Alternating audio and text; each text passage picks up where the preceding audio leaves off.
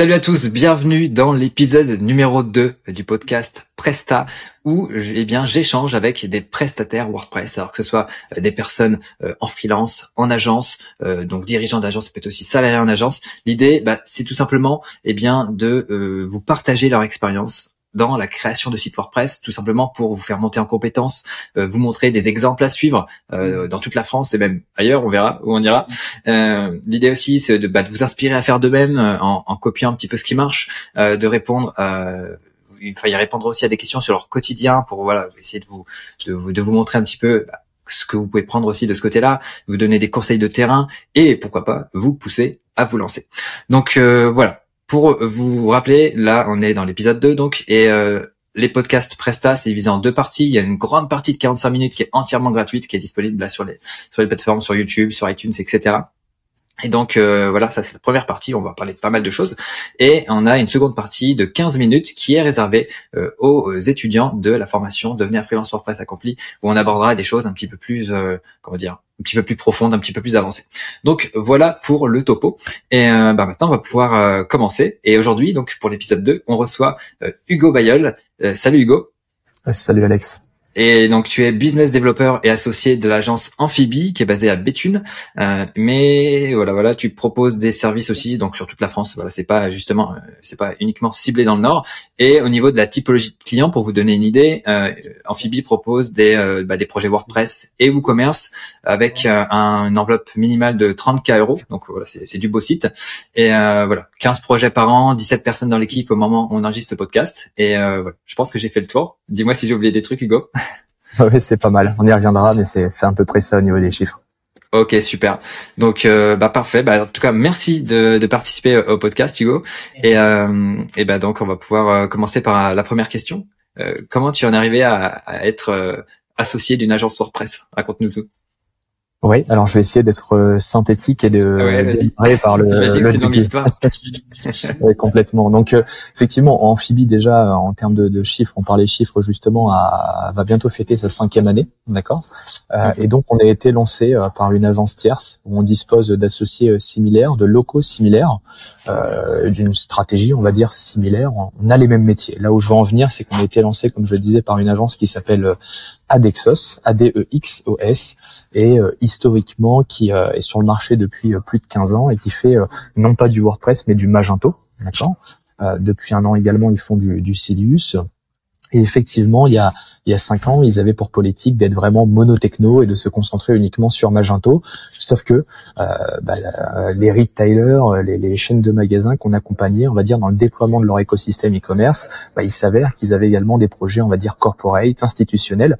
Et donc, on a mhm. commencé à faire quelques projets justement sur WP euh, pour les magasins Nature et Bio, pour euh, la marque Le Furet du Nord qui fait partie du groupe de sites, etc., etc.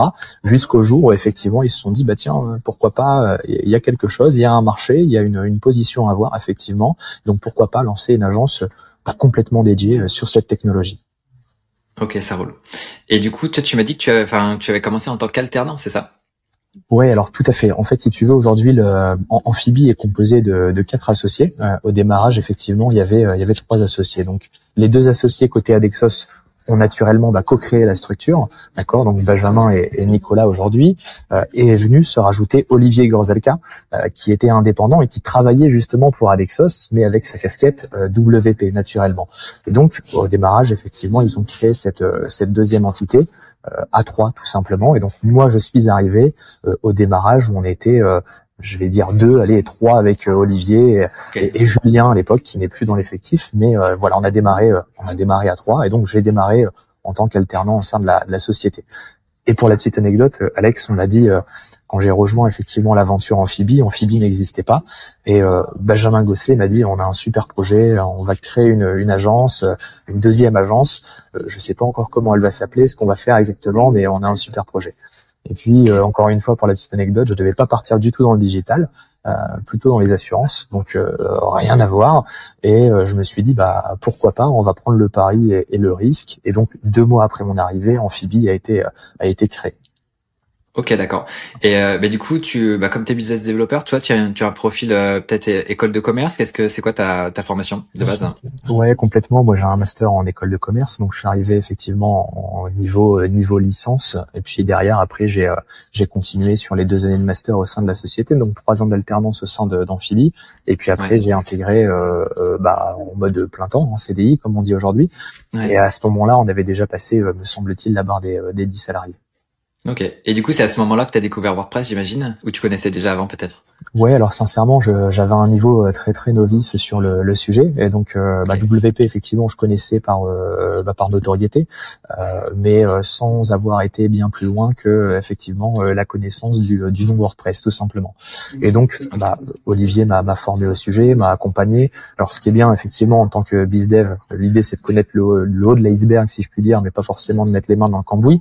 Bon, je me suis prêté au jeu. Euh, pour la petite anecdote, encore une fois, euh, j'avais effectivement, enfin j'ai toujours, je préside un club de foot, et je me suis dit, bah tiens, si je veux bien connaître mon sujet et bien le mettre en avant, je vais euh, développer un petit sujet. Alors pour le coup, avec un template, etc. C'est pas du tout ce qu'on fait, mais au moins ça a permis de mettre un petit peu les mains dans le cambouis. Ouais, c'est l'occasion de manipuler et puis de bah après c'est vrai de savoir de quoi on parle quand tu échanges avec les clients, euh, d'avoir des, des, des points, des références communes quoi. Ok, super. Et euh, et du coup, ouais, donc t'es rentré alternant et puis donc petit à petit, tu es, euh, as évolué dans la, dans la structure. Comment ça raconte-nous un petit peu tout ça oui, bah alors pour parler de moi, effectivement, j'ai évolué dans la structure et je pense que la structure a évolué également. Enfin, quand tu disais tout à l'heure, effectivement, on a des paniers euh, d'entrée, on va dire, sur une refonte totale en prenant en compte l'UX, les intés, les développements spécifiques à 30K. Euh, on a démarré, on avait plutôt un panier d'entrée, effectivement, à 8K. Donc, euh, bah, j'ai progressé à titre personnel, euh, l'agence a progressé, l'agence a évolué. Et donc après, on va dire, ça s'est fait très naturellement, voilà, hein, petit à petit, hein, comme on dit. Et puis, bah aujourd'hui c'est top. Hein. J'ai eu l'opportunité, comme tu l'as dit en intro, d'intégrer le capital au mois de, de janvier 2023. Euh, ok. Et donc ouais, c'est une c'est une top avancée. Et puis bah on a des des, des top projections également euh, sur sur l'avenir, mais je suppose qu'on en reparlera euh, juste après. Ça marche. Ok. Et du coup, bah, alors, tu parlais justement de, bah, d'une évolution du, du, panier moyen de, de 8K à, partir de 30K. Euh, déjà, je pense que même 8K pour peut-être pas mal de personnes qui nous écoutent, ça peut sembler déjà un gros budget, mais euh, est-ce que tu peux nous expliquer un petit peu bah, comment tu euh, amènes ça au, niveau des clients euh, Voilà, raconte-nous un petit peu comment tu convaincs de partir sur des budgets comme ça, et puis même au-delà. Après, voilà, c'est sûr que c'est pas le c'est pas le plombier du coin qui va qui vient vous voir pour pour faire des sites chez vous, mais, mais je pense que c'est intéressant de, de, décortiquer un petit peu tout ce process. Oui, alors effectivement, quand je dis 8K au démarrage, ce qu'il faut savoir, on a toujours eu une démarche où on faisait du, où on faisait, où on fait du from scratch.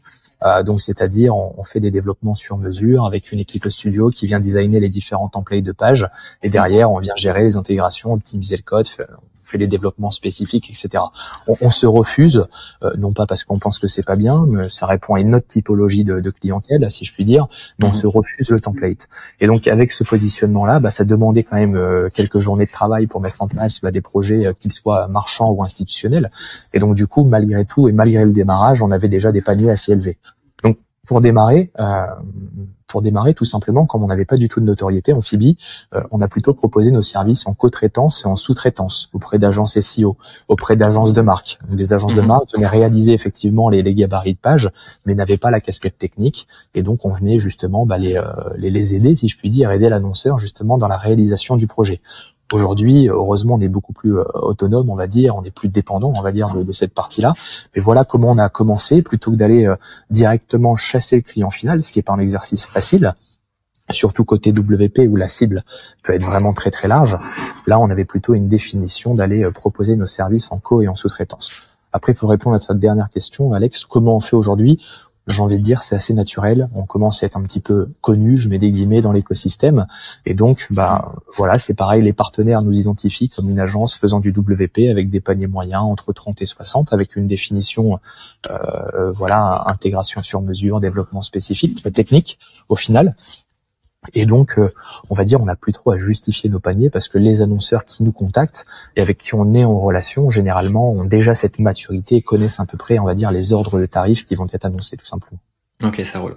Ouais, donc ouais, vous avez débarré en mode, euh, si on peut appeler ça comme ça, poisson pilote. Euh, on se cale dans le sillage de d'autres acteurs qui ont besoin de compétences et après, bah, on construit là-dessus. Ouais, bah complètement. Alors je, rigole parce que j'ai tenté aussi la haute bande au démarrage, hein, donc du mail, du phone, etc., avec une, une maturité qui, qui était pas celle d'aujourd'hui naturellement. Mhm. je me suis pas mal cassé les dents et, jusqu'au jour où euh, avec euh, Benjamin, donc euh, qui s'occupe de la partie commerciale côté Adexos et qui m'a aidé effectivement à me, lancer et avec qui on a un business transversal, hein, c'est-à-dire que je peux intervenir également côté Adexos et lui vice versa là où je veux en venir, c'est que voilà, c'était une stratégie effectivement assez forte qui euh, est facilement, euh, que je recommande, on va dire, euh, notamment bah, sur sur des indépendants. On en parlait tout à l'heure, Alex en off. effectivement, un indépendant qui a pas de réseau, bah voilà, le meilleur moyen d'être identifié, collectif de freelance, etc. Puis on commence à faire un projet, puis deux. Et puis bah, on avance tout simplement. Donc ouais, ça a vraiment été la, la première pierre à l'édifice, c'était de se créer ce fameux réseau pour qu'on puisse intervenir effectivement auprès d'agences de marque et auprès d'agences SEO. Ok. Et, et, du coup, comment tu euh, comment tu te présentais? Est-ce que tu peux nous en dire un petit peu plus sur bah, comment ça s'est fait au début? Donc ça, j'imagine que c'était au niveau de ton alternance. Donc tu étais, euh, dire, euh, euh, quoi dire, jeune professionnel. Et est-ce que tu avais la confiance? Est-ce que comment tu y allais Est-ce que tu peux nous en dire un petit peu plus là-dessus? Oh, Ouais, alors la, confiance, il n'y a pas trop le choix. c'est sûr, faut, il faut, faut y aller. Mais du coup, ouais. Est-ce que tu avais peut-être des doutes toi de ton côté? Comment tu comment tu ressentais les choses? Ouais, complètement. Alors, en, fait, moi, j'avais mis en place, euh, j'étais venu scraper effectivement de la, de la donnée. Enfin, avant ça, je suis venu identifier effectivement les agences SEO sur le secteur de Lille, de Paris, les agences de marque. Donc, j'avais un listing à peu près de, de 50 agences potentielles à qui on pouvait proposer nos services en complément des leurs. Et donc, euh, on, on vient pas, on vient vraiment s'intercaler, comme tu le disais tout à l'heure, sur une prestation additionnelle. Donc, il n'y a pas de, de, de, système de concurrence ou quoi que ce soit. Hein. C'est, mhm. euh, c'est, voilà, c'est très complémentaire. Et donc, une fois que j'avais effectivement cette base de données-là, j'ai mis en place des scénarios sur LinkedIn automatisés euh, avec un outil qui a changé de nom, qui est Walaxy aujourd'hui, et qui me permettait d'aller contacter, on va dire, euh, les bonnes personnes, donc euh, des directeurs de projet, voire même des business développeurs. Au moins, ils, me comprenaient, ils voyaient où est-ce que je voulais en venir, ou le CIO complètement. Donc le premier objectif, c'était effectivement de, bah, de déclencher un rendez-vous pour qu'on puisse déjà présenter nos services. Et puis après, une fois qu'on avait ce, rendez-vous-là, bah voilà, une, présentation, on va dire, enfin déjà comprendre qui ils étaient réellement, c'est qu'on trouve effectivement la, la vitrine et euh, ce que c'est réellement une agence. Des fois, il y a donc pas un décalage, mais des, des choses qui sont pas entendues de mon côté. Donc comprendre mhm. ce qu'ils font réellement, et puis derrière, bah en deux trois mots, euh, on fait du WP. Voilà ce qu'on a déjà fait, voilà comment on se positionne, euh, voilà comment on peut s'intercaler. Et, et on est chaud, c'est parti. Est-ce qu'il y a des projets, il y a des sujets et puis petit à petit, on a eu un premier partenaire, un deuxième, un troisième. Derrière, effectivement, il y avait une grosse capitalisation côté production pour assurer effectivement une, une bonne prod et que demain on puisse continuer à capitaliser, on va dire, sur ce partenaire-là. Et ça s'est fait comme ça euh, au fil de l'eau. Notamment, on a un partenaire historique hein, que, je peux citer, qui est la Revanche des sites, qui a changé de nom depuis, qui a été racheté par euh, Quamplify, donc Quamplify SEO, avec qui euh, on a travaillé effectivement depuis quasiment le démarrage. Et ça fait 4-5 ans aujourd'hui qu'on a qu'on avance avec eux sur cette partie-là. Ok, donc euh, au final, oui, il y a quand même des partenariats qui sont restés, qui ont perduré avec le temps, et euh, malgré le, votre euh, autonomisation, quoi, ce, ce, dont tu me parlais tout à l'heure. Ouais, complètement. Puis mm. après, on a des partenariats pluriels. Hein. Je te parle de, de, la revanche des enfin Amplify SEO, je vais, je vais y arriver. Mais on n'a pas que ce partenaire-là sur le SEO, parce que la revanche a eux-mêmes un positionnement bien distinct. La revanche également a pas qu'un partenaire sur la partie WP parce que bah comme on le voit, on a notre positionnement et mhm. donc des fois il faut un positionnement plus entrée de gamme entre guillemets avec des projets à 10 15 k on va dire. Donc voilà, et donc cet écosystème s'est formé, on l'a noué, on l'a entretenu. Après, on a bien délivré, euh, tout au moins euh, du mieux qu'on pouvait avec les moyens euh, côté annonceur, avec nos moyens, pour qu'on puisse faire perdurer ces partenariats, parce qu'aujourd'hui, ça représente encore, je vais te dire une bêtise, à peu près 50% de notre acquisition tout de même. Ok, ouais, donc c'est quand même pas négligeable. De... Est-ce que vous cherchez d'autres partenaires ou vous privilégiez plus maintenant le, fait de développer, vous développer en, autonomie? Non, aujourd'hui on a trois partenariats forts sur le SEO, on a deux trois partenariats forts sur la partie marque euh, et on ne cherche pas parce qu'il y a un moment aussi, il faut savoir aussi rendre l'appareil parce qu'on est bien souvent sur des partenariats qu'on appelle win-win où il n'y a pas de commission d'apporteur d'affaires on est un peu euh, anti, on va dire, rapport d'affaires, même si on reste okay. écoute. Intéressant. Mais euh, voilà, on est dans cette démarche plutôt de dire, bah voilà, tu m'apportes un prospect, je t'en apporte un, et puis derrière, on se fait des, des feedbacks tous les semestres, etc., euh, pour essayer d'avoir un équilibre, on va dire. Et donc, bien naturellement, si demain on démultiplie, euh, par exemple, les, les partenariats sur la partie branding, on ne pourra pas tous les nourrir, et donc le partenariat perd de son sens. Ok. Et c'est super intéressant ce que tu dis, le fait de bah, justement de faire un partenariat mais sans apport d'affaires, parce que c'est vrai qu'on pourrait se dire bah voilà, on compte tout, on compte tout, et puis euh, on est vraiment dans les petits calculs, euh, les pourcentages, les machins. Mais là, du coup, c'est plus, euh, bah, on se tape dans la main, on se fait confiance. tu m'en envoies, je t'en envoie, et puis tout le monde est content. Quoi. Ça, c'est super bah, intéressant. complètement, Alex. Et, en, fait, nous, on, on, veut plutôt recommander un partenaire par croyance, comment dirais-je, technique, plutôt que par croyance financière. Et donc c'est pareil. Par exemple, on a une, on a un prestataire avec lequel on travaille beaucoup sur la solution d'hébergement, euh, avec qui on a juste des échanges sur la partie technique. On n'a jamais eu d'échange, on va dire euh, type commerce. Euh, et en fait, quand on vient préconiser cette solution-là, euh, j'essaie d'être transparent en disant, bah voilà, euh, nous la recommandation qu'on émet, c'est vraiment une recommandation technique. On n'a pas de contrat d'apporteur d'affaires avec cette solution-là. Et, et, donc c'est important pour nous. c'est important pour nous pour bah, justement, comme je disais, cette croyance technique. Et demain également, euh, je veux qu'effectivement, le, le, par exemple, le prospect qu'on va renvoyer à un partenaire tierce, je veux pas qu'il se dise, bah voilà, Amphibie nous a recommandé, donc je sais que potentiellement je vais payer 10% de commission d'apporteur d'affaires. Non, je veux que ce soit le plus transparent possible. Et d'ailleurs, on est très vite sorti de la sous-traitance et on est très vite rentré en, en co-traitance, pardon, sur tous les dossiers pour que ça soit le plus facile, on va dire, à, à gérer tout simplement. Ok, alors je connaissais pas ce, ce concept de co-traitance, c'est-à-dire que vous gérez le projet à deux agences ou même plusieurs, suivant les spécificités, c'est ça? Aujourd'hui, pour répondre à ta question, deux parties. Euh, sur 95% de nos projets, on, a, on est toujours en mode tripartite au minimum. Donc ça, c'est le premier point. Euh, et le deuxième, effectivement, euh, notamment sur la partie SEO, j'en parlais tout à l'heure, on a un indépendant avec qui on travaille sur nos, nos petits dossiers, entre guillemets, et c'est pareil, au, même titre que c'est indépendant, on le met toujours en direct avec nos avec euh, bah, nos clients. On est toujours transparent. C'est un indépendant. Voilà ce qu'il fait. Vous êtes mis en direct avec lui. on voulait gérer cette partie-là. Après, l'objectif, c'est que sur la partie, bien évidemment, opérationnelle, ça soit le plus euh, neutre possible et que le, le client n'ait pas une comment dire bah, double chef de projet. Il l'aura. Mais là où je veux en venir, c'est qu'on fluidifie un maximum les échanges, notamment avec euh, bah, les outils comme Drive, les outils comme Slack, etc. Mais en tout cas, sur la partie, on va dire commerciale, administrative et tout ce qui s'ensuit, l'annonceur est mis en direct avec le, prestataire tierce. Ok, mais il y a quand même une base de travail, enfin, pour euh, collaborer quand même efficacement et qu'il n'y ait pas vraiment des choses qui soient cloisonnées et que ça soit bah, au final plus compliqué à gérer quoi effectivement ok bah c'est l'objectif si on se met à la place de l'annonceur euh, Alex que je recommande un tiers clair. Euh, au final il se rend compte que la communication n'est pas bonne entre les deux agences c'est c'est compliqué donc mm-hmm. donc oui oui ça c'est c'est important on, pourra y revenir hein, sur la partie opérationnelle, hein, mais quand on vient travailler avec un prestataire, avec un prestataire tierce, pardon, une agence en l'occurrence, on essaye de collaborer un maximum en amont, d'envoyer les livrables effectivement aux clients pour qu'on puisse traiter déjà les, co-retours, si je puis dire, entre les deux parties, avant effectivement de soumettre nos travaux au, client final, par exemple.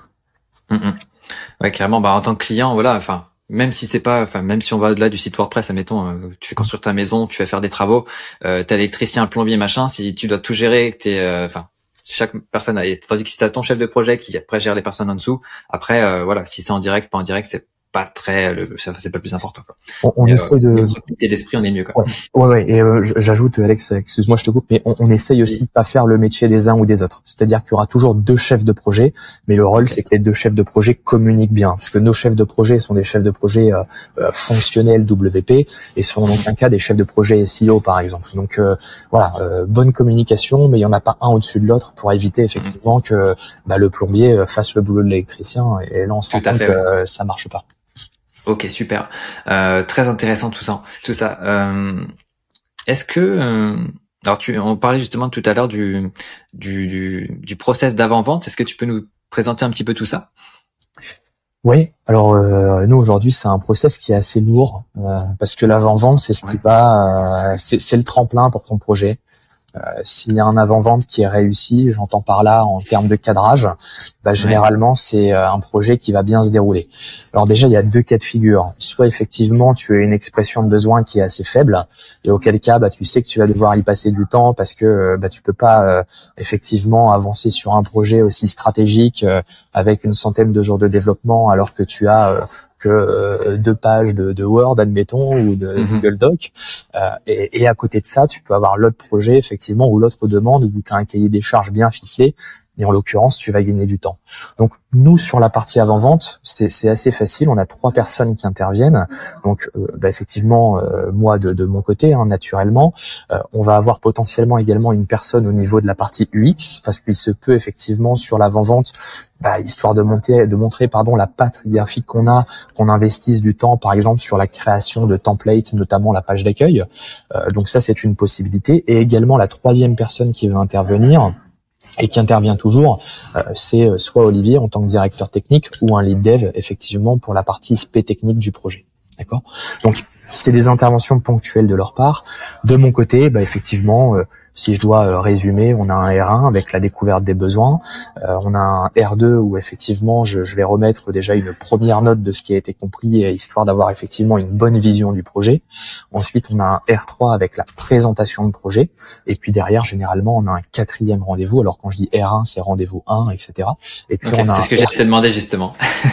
et puis on a un R4 généralement bah, une fois que le projet a été euh, remis donc en R3, on fait un R4 pour être bien sûr euh, effectivement que tout est à l'intérieur du cadrage. Parce que moi, je suis transparent sur le cadrage. Effectivement, mon objectif, c'est de, de, de, vendre du projet, hein, pour être très terre à terre, à terre, pardon, dans mes propos. Mais mon objectif surtout, c'est de pas avoir le retour de bâton derrière. Et donc, encore une fois, l'objectif, ça va être d'avoir un beau cadrage, que demain, effectivement, ce qu'on va prester en avant-vente, ça soit bien ISO à ce qu'on va produire demain euh, au niveau de, de, la production, tout simplement. Et donc, mon devoir, il est, il est très important à ce niveau-là. Je dois faire en sorte qu'on n'oublie rien au sein de la prestation, ce qui est pas facile des fois. Tu vas avoir l'annonceur qui est tellement sûr d'une chose qu'il va pas forcément en parler, alors que c'est pas forcément une évidence de notre côté. Donc, c'est pas consigné forcément sur le. Sur les voilà, tout, tout à fait. Ça, ça arrive bien souvent. C'est pour ça également que généralement on fait une réécriture de cahier des charges où on annote ce qu'on fait, ce qu'on fait pas. Par exemple, ce qu'on fait pas, euh, la rédaction des contenus euh, ou la traduction des contenus. On le voit souvent, ça je suppose que ça va parler à beaucoup de monde. Ah, bah vous prenez pas en compte la l'intégration des contenus. Bah non, même l'intégration des contenus, on, on la prend pas en compte. On va intégrer quelques pages, mais euh, c'est c'est tout. Donc voilà, il y a un rôle qui est très très fort, on va dire, entre le R1 et déjà le R3 jusqu'à la remise de proposition. Généralement, il s'écoule à peu près euh, deux à trois semaines pour bien cadrer le projet. Donc là, moi, j'hésite pas à être euh, limite embêtant avec le prospect en lui posant vraiment beaucoup de questions, euh, en enfonçant parfois des portes ouvertes, voire même poser des questions bêtes pour éviter demain effectivement d'avoir des, des mauvaises surprises. Ok, bah, ce qu'il faut bien comprendre, enfin voilà, vous connaissez pas de base tous les secteurs d'activité, donc il faut arriver à se mettre un petit peu dans les dans les baskets de bah, du client pour euh, voir quelles sont les, euh, bah, la stratégie, euh, quelles sont les les problématiques, les objectifs business aussi de, du site, enfin tous tous les différents objectifs que le site peut avoir quoi. Et, ce qui est important, j'ai envie de dire, pour un bon projet, et même si c'est pas toujours le cas, on le voit rapidement, c'est l'investissement du de l'annonceur. Demain, effectivement, déjà, tu as un cahier des charges. Bon, euh, ça en dit déjà un peu long sur euh, l'attente, on va dire, côté annonceur, et du coup l'investissement qui va être mis en face. Mhm. Voilà. Après, effectivement, on n'hésite pas à demander euh, bah, les accès à leur back-office actuel pour venir déjà faire un, un pré-audit, on va dire, comprendre comment le site marche.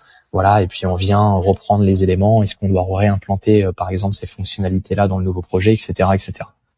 Et mon rôle, euh, j'ajoute Alex pour terminer là-dessus, une fois que le projet est vendu, on a nos deux premiers kick-off, qui sont un kick-off, on va dire, reprenant euh, les différentes parties prenantes du dossier et le cahier des charges, où on vient effectivement faire un premier brief, d'accord? Et donc moi, je suis euh, présent pour être sûr, encore une fois, que ce qui a été dit lors de ces trois, quatre dernières semaines en avant-vente soit bien ISO à ce qui est dit sur ce premier kick-off et je suis présent sur le deuxième kick-off qui est le kick-off web design pour le, lancement des différentes créas, des templates de pages, m'assurer encore une fois, euh, pas que je pense que le, le prospect euh, est de mauvaise foi, mais encore une fois, moi je fais une passation interne en amont. Il est possible également que le chef de projet n'ait pas tous les éléments, un doute ou quoi aux caisses. Donc mon rôle aussi, c'est de faire le pare-feu euh, entre effectivement bah, les, les, différentes fonctionnalités, les différents choix, les différents échanges qu'on aura eu euh, en amont de cette contractualisation. Ouais, le but c'est que tout le monde soit vraiment aligné et que on se dise ok c'est bon euh, là on, on, lance vraiment le, le, chantier quoi. Ouais, c'est super important et euh, aujourd'hui euh, nos, nos, équipes au commerce, c'est pas euh, je vends mon projet, euh, je fais la passation interne avec le chef de projet et demain je passe next tape à un autre sujet. Comme tu l'as dit en amont, on gère une quinzaine de refontes par an, donc on est plutôt sur un volume qui est quali que quanti et donc voilà, c'est notre devoir d'avoir une continuité là-dessus et d'ailleurs on continue de, de, jeter un œil hein, sur effectivement les mêlées quotidiennes, sur les, les points hebdo, s'assurer que le projet se passe bien, etc., etc. Ok, super. Euh, Est-ce que tu peux peut-être nous partager un, un, projet qui était, on va dire, peut-être ton plus grand défi, enfin le plus grand défi que vous avez eu à gérer euh, à l'agence Comment ça s'est passé? Raconte-nous un petit peu euh, une histoire comme ça. Ouais, alors on peut parler effectivement du ben, un projet Alex que tu connais également Alex pour mettre un petit peu de, de contexte. On peut parler du projet Dantego. Okay. Euh, c'est un projet, on va dire, euh, je vais dire l'un des gros, un des premiers projets d'envergure, on va dire en termes d'objectifs, en termes de, de parties prenantes sur le sujet, etc. Euh, c'est un projet qui maintenant va avoir deux ans et demi, trois ans. Donc c'est euh, le projet, c'est Dantego, D E N T E G O.fr tout simplement. On mettra le lien de toute façon en description complètement. Et donc, bah, tout simplement, euh, beau défi, beau challenge. On ouvre un partenariat avec une autre très belle agence SEO, hein, euh, donc qui est, qui est Primelis, euh, qui euh, pour le coup a plutôt un axe très grand compte, euh, et donc qui nous interroge effectivement sur la refonte du projet Dantego. donc Dantego, c'est, ce sont des centres dentaires. Ils en ont une centaine en France, sauf qu'aujourd'hui, bah voilà, ils ont un projet qui bah, est vieillissant, qui en termes d'expérience utilisateur n'est pas optimal, en termes de performance également. Et donc bah, cercle vicieux également en termes de SEO et donc euh, bah, qui amène pas forcément une conversion comme il se doit. Euh, et sauf qu'il faut bah, remplir 100 centres dentaires à présent et donc euh, bah, on s'est lancé dans ce projet de refonte qui a pris à peu près 4 à 5 mois, je dirais, de tête. voilà, avec une partie UX, une partie intégration, des développements spécifiques comme le store locator, comme une une connexion avec Doctolib, enfin qui est une iframe hein, tout simplement pour synchroniser la prise de rendez-vous entre le site web et donc l'utilisateur et euh, leur outil de réservation qui est euh, Doctolib, et également avec des gros enjeux SEO. On a de très belles performances aujourd'hui, on a euh, plus, plus de 70% de trafic en comparaison à avant la refonte. Donc c'est une belle réussite. Et d'ailleurs, pour la petite anecdote, on est même venu développer un, un projet complètement dédié au recrutement RH, parce qu'une fois que vos cabinets sont pleins, bah, il faut recruter de la production. Et donc on a mis en place un multisite avec un deuxième front, où cette fois-ci, on fait plus de l'acquisition justement de, de, patients, mais de l'acquisition justement de, euh, de, de, salariés, si je puis dire, hein, de, de praticiens, tout simplement. Parce qu'en fait, le projet a tellement décollé qu'il euh, faut suivre en, en embauchant et... Euh... en, partie, on va rester humble parce que Dantego a, a évolué et c'est une très belle structure et a investi sur mhm. beaucoup de leviers. Mais effectivement, ça fait partie euh, de ces investissements qui ont marché. Euh, et donc, bah, maintenant, il faut pouvoir répondre à la, à la demande avec, euh, bah, avec des praticiens, tout simplement. Ok. Et donc, où est-ce que tu me disais Alors, pour donner un petit peu de contexte, tu disais que je connaissais le projet. Euh, on a enregistré une étude de cas pour l'atelier refonte de site WordPress. Donc, euh, voilà, vous pourrez voir ça aussi euh, en description lorsque ça sera dispo. Mais, mais voilà, on a creusé un petit peu tout ça. tu nous avais notamment parlé du fait que le site, même avant, n'arrivait pas même à dispatcher les, les demandes de les demandes clients dans le bon centre dentaire. Donc c'était tout un tout un bazar quoi. Il y avait vraiment beaucoup de choses à reprendre. Et donc bah on a creusé tout ça aussi pendant pendant une bonne heure hein, euh, pour euh, voilà montrer le avant après montrer euh, bah, les différentes choses qui, qui, ont été creusées donc euh, qui ont été mises à jour retravaillées. Et donc donc voilà vous pouvez aller voir le site donc Dentago via le lien qui est, en, en description. Et puis voilà, si ça si ça vous dit de, de creuser un petit peu plus sur les refontes eh bien, vous pouvez suivre l'atelier de, la marmite. Euh, vous trouverez aussi le lien de toute façon juste en dessous. Donc, euh, ok. Bah écoute, je pense qu'on peut clore la, partie un petit peu projet comme ça, produit. j'aimerais, j'aimerais m'intéresser un petit peu à sur le peut-être un côté un petit peu plus perso sur bah, comment peut-être tes proches voient ton travail comment tu expliques un petit peu ce que tu fais à ton entourage ça, ça je pense que ça va être intéressant parce que quand on est dans le web il y a toujours des, des incompréhensions souvent je dirais que ma mine comprend pas, euh, papa à peu près, et, ma sœur comprend. c'est vrai que c'est générationnel. Hein. C'est clair. Donc euh, non, bah le effectivement, euh, très sincèrement, c'est vrai que comme tu dis, c'est générationnel et qu'au-dessus de 45, on a du mal à comprendre. Donc on, on, fait des comment dire des métaphores et on explique, on montre et bon ça va, c'est c'est quand même compréhensible. après voilà comme je j'en parlais justement avec un un, un confrère qui est également un partenaire qui est l'agence Woodoonit qui, qui, a deux, deux voire trois fois notre âge. Euh, nous, on est en pleine expansion, on est en plein développement, on a des, euh, des chiffres assez sympas avec une croissance bon, qui est soutenu mais maintenu, hein, parce que c'est du développement, euh, comment dirais-je, en, en s'autofinance, hein, d'accord? Il n'y a pas de, de, levée de frontières ou, ou aux caisses, euh, et donc effectivement, ça nécessite beaucoup de beaucoup de travail, beaucoup d'investissement. Donc je, je pense qu'il y a encore deux trois années au moins à, charbonner, comme on dit dans le, Nord, euh, avant effectivement euh, de pouvoir se dire bon, ok, on a une belle belle stabilité, une belle ossature, et donc on peut reprendre un rythme de travail un peu moins soutenu. Mais non, non, si, si on doit parler très sérieusement euh, c'est un gros rythme de travail, mais c'est à la fois passionnant et très challengeant. On, on parlait des projets tout à l'heure de refonte. On a également toute la partie euh, TMA avec la maintenance où on voit on est en train de développer notre parc de maintenance et donc d'accompagnement mensuel. Et ça c'est une vraie valeur vu qu'on a on a une vraie continuité avec nos clients et, et, ça assure aussi un, récurrent hein, pour l'agence hein, ça assure du business on va dire mensuel. Donc ça c'est vraiment des objectifs qui sont très forts chez nous donc euh, voilà, très prenant mais, mais palpitant pour, euh, pour conclure. Ok. Bah, d'ailleurs, pour rebondir là-dessus, sur la maintenance, euh, voilà, si vous êtes freelance, il faut absolument ne pas mettre ça de côté parce que ça, ça peut vous donner quand même une, comme tu dis, une certaine stabilité sur le, sur le, bah, tout au long de votre activité, quoi. Après, sur au début, voilà, ça fait pas beaucoup, mais au fur et à mesure, ça se, ça s'accumule, quoi complètement, complètement. Bah c'est, effectivement c'est la récurrence, c'est la continuité, c'est des projets d'évolution additionnels en parallèle. Oui. Donc euh, voilà. Hein. D'ailleurs, quand on quantifie notamment ces fameuses boîtes euh, SaaS, si elles sont aujourd'hui et pour certaines des licornes, c'est parce qu'on se base aujourd'hui sur la récurrence euh, pour effectivement valoriser une, une, structure. Donc mm-hmm. oui, oui, c'est, pas simple à vendre, surtout en tant qu'indépendant. mais effectivement, il faut s'appuyer là-dessus, c'est super important. Et puis après, enfin, c'est vrai que quand on est voilà indépendant, euh, enfin même agence au final c'est la même chose, mais on est le prestataire de confiance, on est la personne vers qui on va se tourner quand on a des soucis. Donc euh, on est entre guillemets, le, euh, je crois que c'est Seth Godin qui disait ça, le, le, meilleur du monde, mais dans son monde au final, tu vois. Donc euh, parce qu'on va pas s'embêter à aller comment dire à rechercher un nouveau prestataire, euh, comment dire, retester quelqu'un, retester une agence, voir est-ce que je peux lui faire confiance. Donc si on a la bonne personne ou, ou, la bonne structure qui est déjà à nos côtés, bah automatiquement ça va ça va se faire comme ça. Quoi. Oui, c'est très juste et euh, parfois des parfois comique également parce qu'effectivement le prestataire web il est vu un peu comme le, le tiers de confiance où euh, bah, le serveur tombe, euh, c'est le web, mon site ne convertit pas, c'est le web, j'ai des problèmes avec je sais pas une indexation. c'est ça, je caricature un peu, mais on en est pas loin des fois. Donc, mais encore mhm. une fois, c'est pour ça qu'il faut essayer, je pense, d'aller chercher des clients avec un maximum de maturité, de compréhension tout au moins, ou, ou voire même des clients qui veulent comprendre.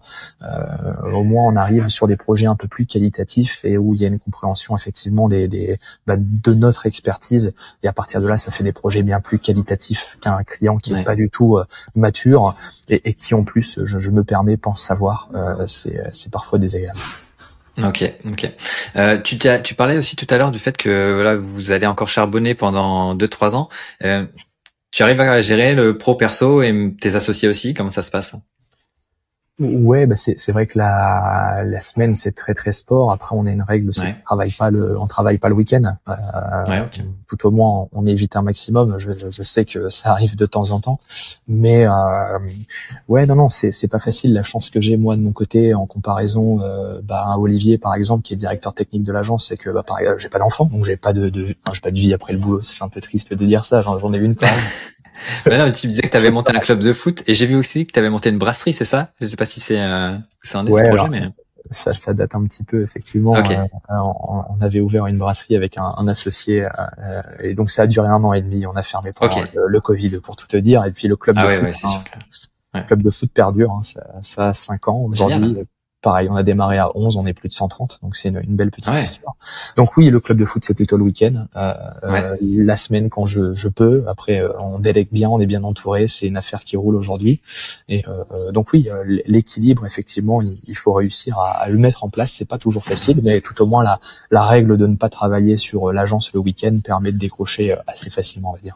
Oui, de recharger les batteries aussi. Ouais. Tout à fait. Ok. Et, euh, et aussi, tu es en télétravail aussi, c'est ça? Parce que là, je crois que tu es sur Paris, je crois.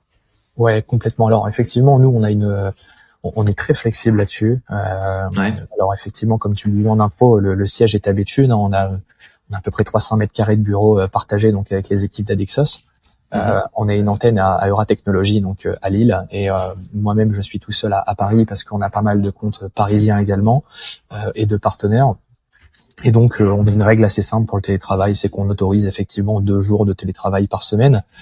On, on, pourrait faire plus, mais on est quand même attaché à la, à la vie d'agence. Euh, on, est attaché quand même au partage. Euh, et puis euh, également, ce qui est important, c'est que aujourd'hui, on, on, est une boîte effectivement qui, qui est en train d'évoluer et on a encore beaucoup de sujets de formation, d'accompagnement au sein de nos équipes. Et bah, malgré tout, on arrive quand même à aller beaucoup plus vite en étant en présentiel qu'à distance, même si encore une fois, c'est pas c'est pas impossible. Ok, ça roule.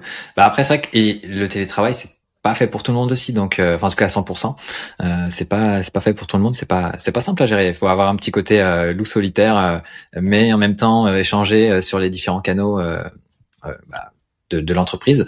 Donc ouais pas pas forcément évident ouais Ouais, bah complètement. Alors tout, tout est en place chez nous. On a nos mêlées quotidiennes le matin. On a des outils comme Slack. on a mhm. du Meet.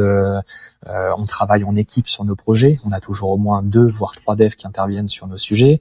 Euh, mais voilà, quand, quand, bien même, effectivement, pour accompagner, pour expliquer, pour conseiller, euh, des fois, on a aussi des devs qui peuvent rester bloqués un moment sur une tâche, qui ne vont pas oser déranger, si je puis dire, à distance. Mm-hmm. Et ça se fait beaucoup plus naturellement en présentiel. Donc voilà, on a essayé quand même de mettre des jours, on va dire entre guillemets obligatoires de présentiel, pour que bah, l'équipe puisse se réunir au moins une fois par semaine ou en fait le vendredi pour euh, tout vous dire. Voilà, on a quasiment l'intégralité de, l'équipe hein, qui est en agence, bah, pour euh, voilà toujours avoir cette cette vie d'équipe tout simplement. Ok, ça roule. Super. Euh, J'aimerais qu'on parle un petit peu de WordPress euh, maintenant. Comment tu vois l'évolution de WordPress depuis euh, bah, depuis quelques années avec le, bah, passage à Gutenberg, etc. Est-ce que vous vous avez embrassé vraiment ce nouveau paradigme ou comment comment tu vois le truc hein? Ouais, complètement. Bah nous, nous, euh, comme on l'a vu tout à l'heure, on, fait que du dev euh, from scratch et donc effectivement, on implémente euh, bah, l'éditeur natif hein, de, de, WordPress, comme tu viens de le dire, qui est, qui est Gutenberg. Nous, c'est un prérequis de base. donc voilà, avec le, la mise en place de différents blocs, la mise en place d'un design system, ça nous permet d'avoir une bonne optimisation au niveau des perfs, de garder un sujet qui soit homogène en termes de design. donc nous, c'est notre notre vraie croyance par rapport à ça. On est en anti-builder. On dit pas que c'est pas bien encore une fois, mais en tout cas, on, on est à contrario de tout ce qui va être Divi et les mentors. Euh, mhm. et puis après, bah, je, je trouve que malgré ce qu'on peut voir sur LinkedIn, euh, WordPress tient le, le, choc. Je pense même que WordPress gagne encore des parts de marché à l'heure actuelle. Euh, effectivement, on a des solutions SaaS qui arrivent, euh, mais je, je, peux en témoigner. J'en ai fait notamment un post LinkedIn il y a peu de temps sur un retour prospect qui a dit bah voilà Webflow par exemple pour pas les citer, mais encore une fois, je dis pas que Webflow c'est pas bien, ça répond à certaines problématiques. Mais mhm. aujourd'hui, je veux passer un cap, je vais aller plus loin en SEO, je vais aller plus loin dans la conception de mes pages. Euh, et donc aujourd'hui, il se rend compte effectivement que bah, il y a certains freins, euh, surtout liés au SEO pour le côté Webflow. Et, donc effectivement, il y a, il y a un enjeu à aller sur un, CMS euh, open source où on a vraiment la main sur l'entièreté du code et de et, voilà le champ des possibles est ouvert et donc bah, c'est plutôt une bonne chose de voir que WP encore une fois quoi qu'on en dise tienne le choc euh, par rapport on va dire aux nouveaux arrivants sur le marché. Hmm. C'est intéressant ce que tu dis parce que euh, c'est vrai qu'au niveau des stats, tu sais, on avait l'habitude tous les ans de voir euh, bah, les parts de marché euh, grossir, etc. Là, ça stagne depuis quelques quelques mois, peut-être même un peu plus d'une année, je dirais. Et, et, du coup, toi, ton sentiment, c'est que malgré tout ça, il y a quand même une croissance au niveau de au niveau de WordPress, ouais. Oui, bah, sincèrement oui, euh, parce qu'encore mm. une fois, j'ai, euh, comme je le disais, on, voit effectivement ces solutions SaaS émerger, mais je vois également en avant-vente des annonceurs revenir de ces solutions SaaS, parce qu'encore une fois, une fois qu'on a atteint un, certain stade, euh, ben on, on, y revient tout simplement. Après, je reste à penser également qu'on a un marché qui est euh, qui est tellement large, euh, tellement important. Euh, voilà, il y, a à manger, si je puis dire, pour tout le monde aujourd'hui. Je mhm. pense que ça soit au niveau des, des, outils, au niveau des agences, au niveau des indépendants. Il suffit de trouver un bon positionnement, d'avoir une, une promesse différenciante, et on arrive à trouver son public, si je puis dire. Donc non, c'est un pari à 5 ans et c'est un pari qu'on maintient, euh, et notamment au même titre que WooCommerce, qui pour le coup eux gagnent des parts de marché sur le marché euh, français. d'accord, mhm. qui est plutôt connu sur le marché UK. et on est un vrai porte-drapeau aujourd'hui également de, de WooCommerce qu'on essaye de mettre en avant pareil, on verra beaucoup de choses sur WooCommerce, sur euh, sur différents articles, etc. Pourtant, on va pousser un très beau sujet comme euh, Corinne de Farm, euh, mm courant du mois d'avril, avec une, vraie valeur. On a poussé Méo, qui est une, grosse industrie dans le café, avec du B2C, du B2C, du B2I, pardon, de la gestion d'abonnement, une connexion PIM, une connexion ERP.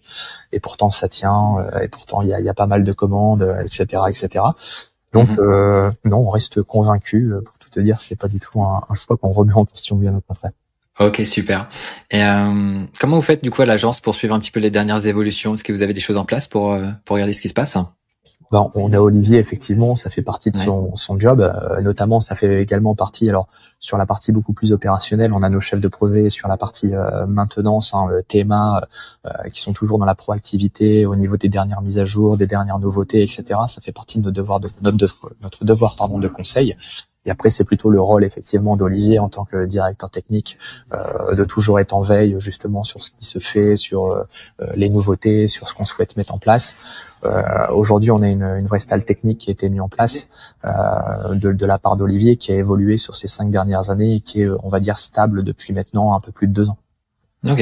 Et du coup, comment il, il vous diffuse euh, les informations du coup Ouais, bah aujourd'hui en fait on a des, des environnements qui sont mis en place et qui sont on va dire euh, industrialisés. Euh, euh, et donc tous les développeurs ont les mêmes outils, les mêmes process, la, la, même façon et la même manière de fonctionner. Et puis ensuite on a des process on va dire de relecture de code qui sont assez lourds de notre côté. Je, parlais plus tu sais pour la justement la, les évolutions, les, les nouveautés. Comment en fait le, le directeur technique fait ruisseler un petit peu l'information au sein de l'agence. Ok. Euh, ouais. effectivement. Alors, bon, déjà des nouveautés, il y en a pas toutes les semaines ni tous les mois. Euh, ensuite, quand il détecte effectivement une nouveauté, bah, il va la tester euh, dans un premier temps. Et puis après, encore une fois, on a des, des points hebdomadaires, notamment bah, le vendredi, euh, comme vous l'avez compris, où il y a l'entièreté des salariés. Et, et c'est à partir de là où effectivement on va diffuser des nouveautés. Généralement, ça démarre d'Olivier. Ensuite, on a deux trois devs qui interviennent, qui vont venir donner leur avis. Et si on en voit effectivement un intérêt, on va le diffuser et l'implémenter, on va dire, dans notre stack technique et euh, auprès de tous les développeurs. Après voilà, encore une fois, aujourd'hui, on a quelque chose qui a été euh, modélisé, mis en place euh, ces, ces derniers mois, sur ces deux dernières années. Euh, L'idée, c'est pas de, de, tout changer à chaque fois, bien au contraire, parce qu'on a une forte croyance ce qu'on a mis en place.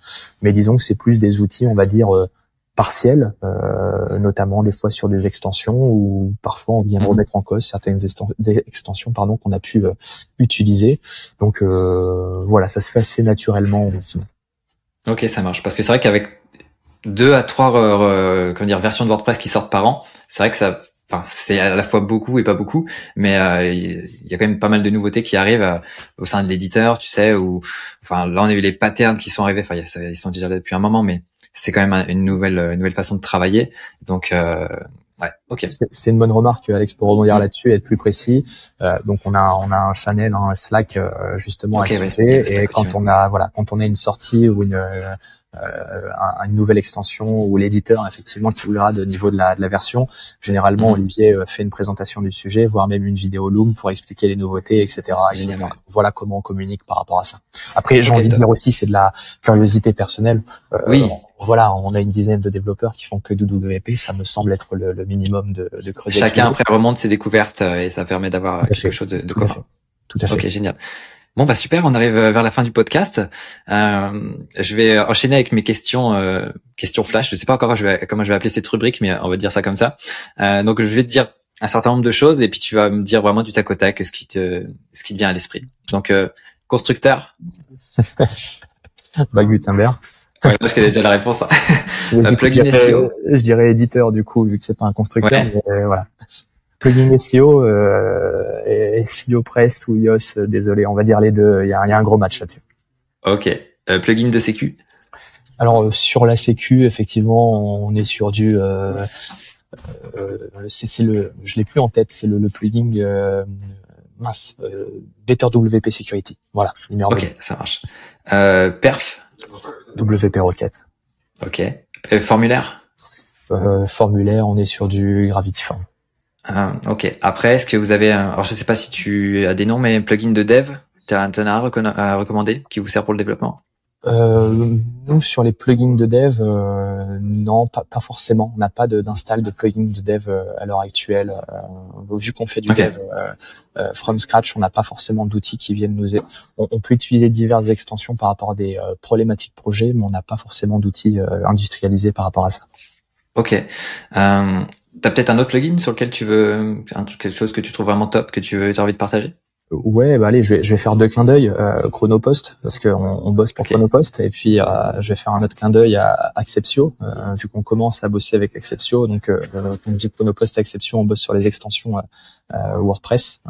donc, mhm. allez, on va faire ces deux clins d'œil, ces deux clins d'œil. Ok. Alors, j'allais te poser la question du thème WordPress, mais bon, a priori vous c'est sur mesure. Tout à fait. Voilà. Donc, ok, ok. Et deux dernières questions pour finir. Euh, quel conseil donnerais-tu à quelqu'un qui souhaite se lancer? En tant qu'indépendant? En tant qu'indépendant ou peut-être, en tout cas, se lancer à travailler euh, professionnellement avec WordPress, quoi. Devenir Presta ou intégrer une agence peut-être. Yes, euh, le, réseau, euh, le réseau et la prod. Euh, le réseau fera que demain des projets vont arriver et la, qualité de prod fera que demain les projets resteront. et donc il y a une capitalisation sur bah, toute l'acquisition qui est faite. Et, voilà, petit à petit ça fait grossir le, à son sujet tout simplement. Ça marche. Et dernière question, quel prestage dois absolument inviter dans le podcast? Euh, bonne question. Euh, allez, je vais lancer la, la, balle à nos amis de Woodunit, euh, comme je le disais tout à l'heure, qui sont euh, bah, concurrents et partenaires. Euh, très très belle agence qui intervient également dans le développement du corps de WordPress. donc, bah, petit clin d'œil également à Woodunit et à Nandor. ok, ça marche. Je pense que ça peut valoir le coup. Bon alors Nandor bientôt dans le podcast. On va voir ça, ok. Bah super, merci beaucoup pour toutes tes réponses et bah merci à vous de nous avoir écoutés. toutefois, c'est pas encore terminé. Euh, donc je vais poser quelques questions supplémentaires à, Hugo pour creuser un, petit peu plus profondément le, bah, ce qu'il met en place en termes de stratégie euh, WordPress euh, dans la seconde partie, donc qui sera enfin qui est réservé aux personnes qui suivent la formation devenir freelance WordPress accompli. Donc voilà, toutes les infos sont en description si ça vous intéresse. Et puis voilà, en attendant, si vous avez apprécié euh, la première partie, vous pouvez noter l'épisode, euh, mettre un commentaire là où vous l'écoutez. Euh, ça sera très très sympa de votre part. Et puis voilà, je sais pas trop où vous en êtes dans votre comment dire, dans votre exploration de WordPress, dans votre dans vos compétences de WordPress. Mais si jamais vous avez besoin de vous former, bah, wpchef.fr aussi les formations du chaudron, hein, slash chaudron, euh, pour creuser certains aspects euh, complémentaires. Et puis, euh, si vous avez besoin d'un coup de main technique, vous êtes coincé, vous avez besoin d'un chevalier blanc pour vous sortir de la mouise, et eh ben il y a wpsitter.com.